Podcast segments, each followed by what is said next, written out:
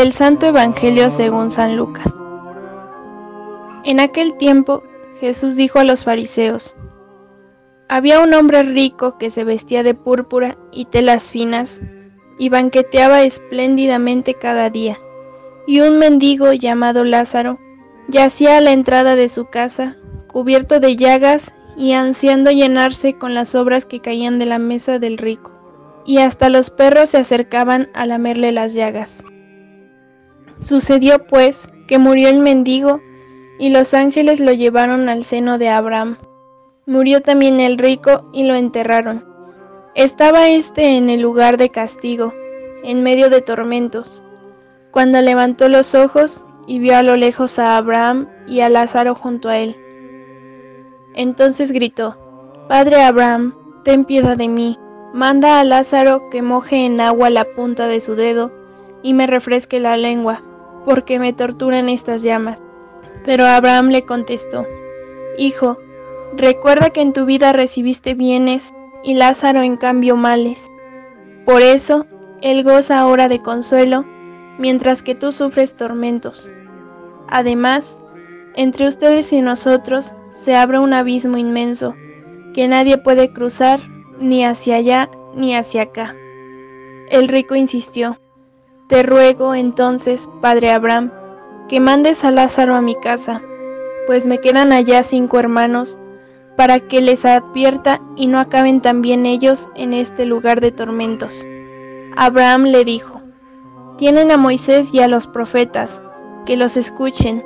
Pero el rico replicó, No, padre Abraham, si un muerto va a decírselo, entonces sí se arrepentirán.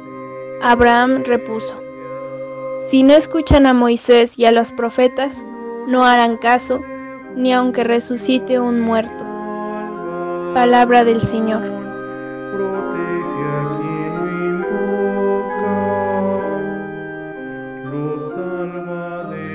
Muy buenos días hermanos y hermanas. Espero que se encuentren bien en todo y recuerden la frase del jueves pasado. Dios siempre nos bendice. Y si ustedes me permiten, aunque no lo merezcamos sinceramente. El Santo Evangelio de hoy jueves, segunda semana de Cuaresma, corresponde a San Lucas 16, versículos del 19 al 31, y trata sobre Lázaro y el rico Epulón. Una aclaración, no se trata de Lázaro resucitado y amigo de Jesús, sino de un personaje del que se sirve Jesús para hablar sobre la diferencia que ha existido desde todos los tiempos, la pobreza y la riqueza, en este caso el pobre Lázaro y el rico Epulón. Digo por anticipado, Dios no tiene nada en contra con los ricos material y económicamente hablando, si sus bienes materiales y económicas han sido adquiridos con trabajo y esfuerzo honestos.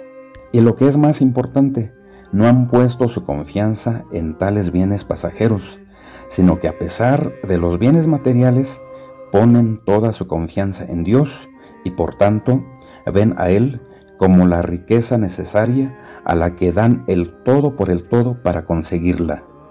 Tampoco está a favor o le gusta la pobreza material de la gente. Si así fuera, entonces no hay que trabajar y esforzarse para tener lo necesario, ni para comer, ya que al final de nuestra vida terrenal y temporal nos iríamos a la gloria. No, hermanos y hermanas, esta no es enseñanza de Jesús. Esto no es humano ni mucho menos cristiano. Jesús no está de acuerdo con el conformismo ni mucho menos con la flojera de la persona. Y para ser más claros, una cosa es pobreza y otra cosa es miseria. La pobreza es evangélica y la miseria es pecado por quien la ocasiona. Ya en las Sagradas Escrituras, el primero de los salmos dice, Dichoso el hombre que confía en el Señor. Y por medio del profeta Jeremías 17, versos del 5 al 10, va a ser más explícito al decir, Maldito el hombre que confía en el hombre y por supuesto que se refiere a la par a las cosas materiales también. Y lo más grande y necesario de la enseñanza de Jeremías en este capítulo es, Bendito el hombre que confía en el Señor y en Él pone toda su esperanza. Ya en labios de Jesús, la primera de las bienaventuranzas por medio del evangelista San Mateo dice, Dichosos los pobres de espíritu, porque de ellos es el reino de los cielos. Permítanme, hermanos y hermanas, presumirles algo grandioso en mi vida personal. He tenido la fortuna y más que nada bendición de Dios de estar en el lugar donde Jesús pronunció las bienaventuranzas, por supuesto en Tierra Santa. Que confío en Dios volver por segunda ocasión, aunque sea por última vez. Ya volviendo al tema de Lázaro y el rico Epulón, Lázaro no se fue a la gloria por ser mendigo o pobre en extremo y el Epulón, por rico en extremo también, no se fue al lugar de castigo por ser rico. ¿De qué se trata entonces? Se trata de que sin duda alguna Lázaro se fue al cielo porque su total confianza estaba puesta en Dios y no en el hombre como dirá Jeremías, ni mucho menos en las cosas materiales. Sin duda alguna también era una muy buena persona a los ojos de Dios, no tanto de que fuera pobre por conformismo, dejadez, flojera, etc. Pues esto no pregona Jesús. Sin duda alguna también era justo ante Dios, o sea, le daba a Dios lo que le correspondía y al César lo que es del César en labios de Jesús. En pocas palabras, hacía lo que debía hacer y no lo que quería hacer, que es el caso del rico Epulón. Ya para que no se sienta ignorado el Epulón, vamos a hablar un poco de él, cuáles son sus cualidades y o virtudes entre comillas. En primer lugar, no hacía lo que debía como Lázaro, sino que hacía lo que quería, a su gusto, a sus antojos, sin tomar en cuenta la necesidad del hermano, en este caso Lázaro. Estaba ciego ante la necesidad del otro era egoísta, indiferente, autosuficiente, soberbio, tan solo por mencionar algo de una persona con un corazón enfermo, según Jeremías nuevamente.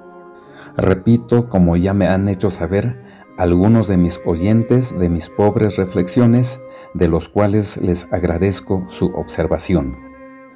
Lázaro no se fue al cielo por ser mendigo o pobre, sino porque era justo ante Dios y ante los hombres, entendiendo a la justicia como dar lo que le corresponde al otro, pues vivía como Dios quiere, y ante el hombre, o sea, el hermano, le daba lo que le correspondía también.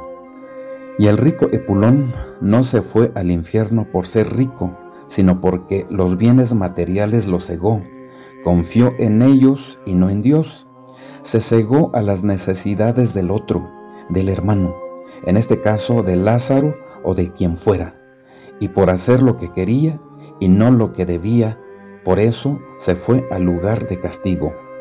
Hermano y hermana, ante esta realidad en boca de Jesús mismo, tú y yo si le hacemos caso al muerto y resucitado Jesús, o somos de los que ya dijo, o sea, ya nos anticipó nuestro padre Abraham.